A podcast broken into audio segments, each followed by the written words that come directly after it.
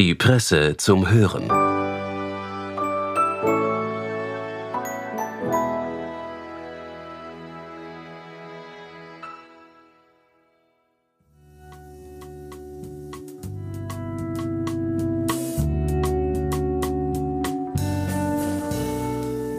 Johann Nestroy würde sagen, wenn alle Strick reißen, hänge ich mich auf. Mit diesem Zitat heiße ich Sie herzlich willkommen bei der Presse zum Hören. Autor Egid Gstettner weist mit diesen Worten Nestroys in eine ganz spezifische Richtung. Denn in seinem Essay mit dem Titel Jetzt haben sie uns gekauft, die Deutschen, wirft er einen Blick auf die Lage der Germanistik in Österreich. Die sieht er eindeutig zu fest in deutschen Händen, wie er wörtlich meint. Seine vielschichtigen und umsichtigen Erläuterungen hören Sie nun. Viel Vergnügen.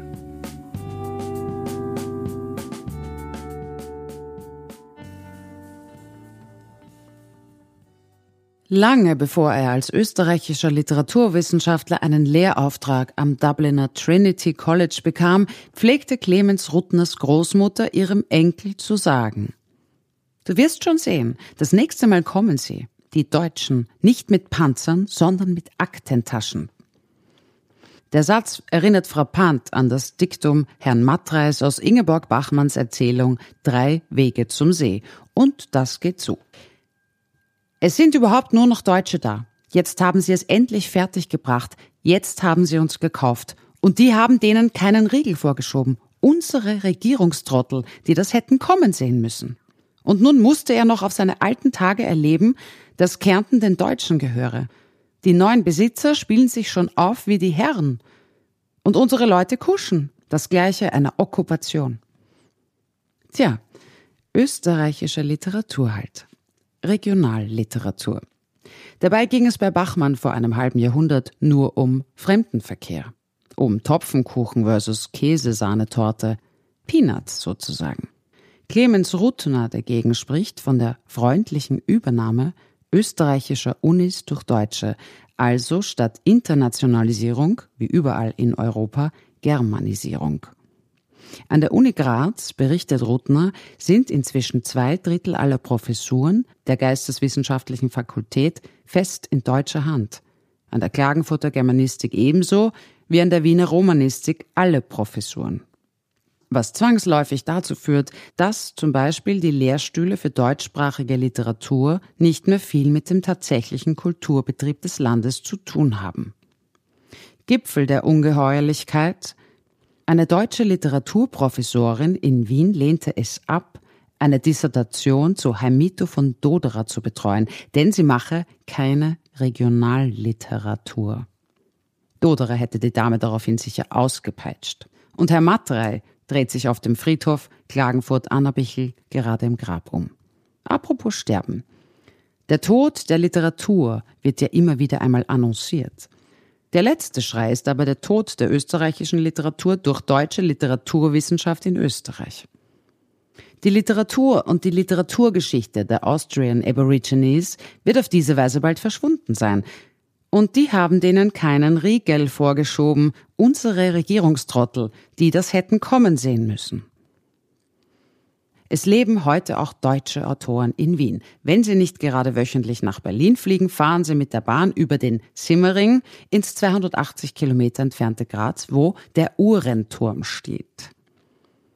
So wie ich damals nach Bachmanns Lebensende an der Klagenfurter Germanistik Prüfungen bei Oberösterreichern und Vorarlbergern abgelegt habe, würde ich dort heute gern meinerseits Prüfungsgespräche mit jetzigen Klagenfurter Germanistikdozenten über österreichische Literatur führen, über die Regionalliteratur, von Bernhard bis Perutz, von Innerhofer bis Wolfgruber, von Ammanshauser bis Brigitte Schweiger, von Hildespiel bis Friedrich Thorberg, von Friedel bis Polgar und Kuh, von Stifter bis Nestreu und, und, und.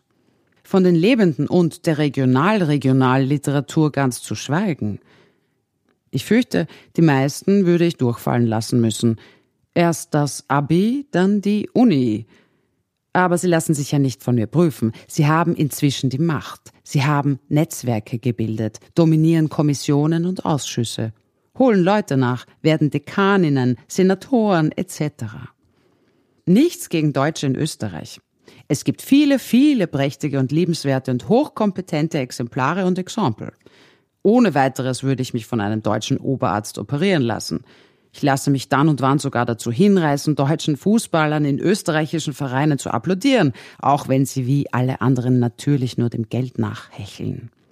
Fairness halber muss man sagen, dass deutsches Lehrpersonal seine Meriten und große Fachkenntnis hat, was deutsche Literatur betrifft. Zudem ist es eloquenter als seine Studierenden aus dem hintersten Geiltal, sodass Inhaltsarmut oft gut versteckt ist.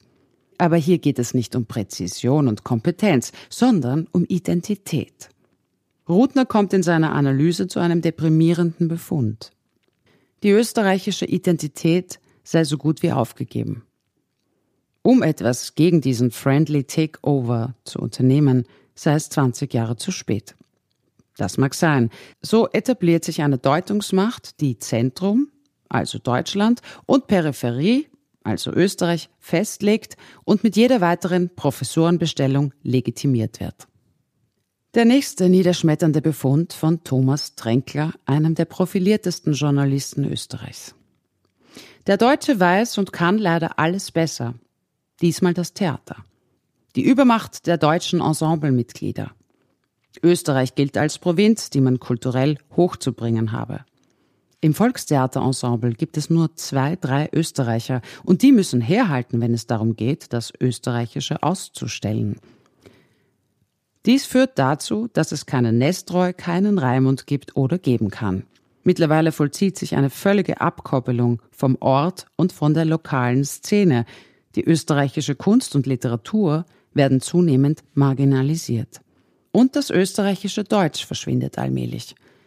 Womit wir es gerade zu tun haben, ist die Zerstörung der österreichischen Literaturgeschichte. Und der Tod der österreichischen Literatur ist ein Meister aus Deutschland.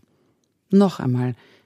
Und die haben denen keinen Riegel vorgeschoben, unsere Regierungstrottel, die das hätten kommen sehen müssen. Österreich ohne Nestreu wäre wie Spanien ohne Miguel de Cervantes, wie England ohne Shakespeare, wie Frankreich ohne Voltaire, welcher Spanier, Brite, Franzose würde sich das bieten lassen? Überall gäbe es Revolte und Revolution. Aux armes, écrivants! Der Zug ist abgefahren. Müssen wir die Germanistik den Germanen überlassen? Es scheint so. Oder um es so zu sagen, die Sau ist aus dem Stall und auf dem Eis und fühlt sich ausgesprochen wohl dort. Deswegen heißt es auch schon bei Nestreu, der Deutsche ist gut, aber die Deutschen sind ein Gesindel. In höchster Not ist jetzt etwas ganz Unzeitgemäßes gefragt. Fantasie und politische Kreativität. In einer Zeit, in der ständig neue Studienrichtungen und Fachlehrgänge entstehen, muss das Gebot der Stunde lauten, an allen österreichischen Universitäten neben einer Germanistik eine Austriazistik neben den Germanistikinstituten quotenmäßig gesetzlich vorgeschriebene Austriazistik-Institute zur konsequenten Beforschung österreichischer Sprache und österreichischer Literatur. Es geht hier, liebe Frau Kulturstaatssekretärin, geschätztes Wissenschaftsministerium, geschätzter Bundeskanzler, Präsident, mehr als um die Bachmannsche Käsesahnetorte. Es geht um unsere kulturelle Existenz. Ich verspreche, ich setze mich in jede Berufungskommission als Beitrag zur zivilen Landesverteidigung. Im Notfall wäre es mir lieber, mit Hans Krankel zu verlieren, als mit Ralf Ranknick zu gewinnen. Oder um es mit Nestreu zu sagen, wenn alle Stricke reißen, hänge ich mich auf. Das ist österreichisch. Das war der Text von Egid Gstettner aus dem Spektrum. Wir bedanken uns fürs Zuhören. Bis bald bei der Presse zum Hören.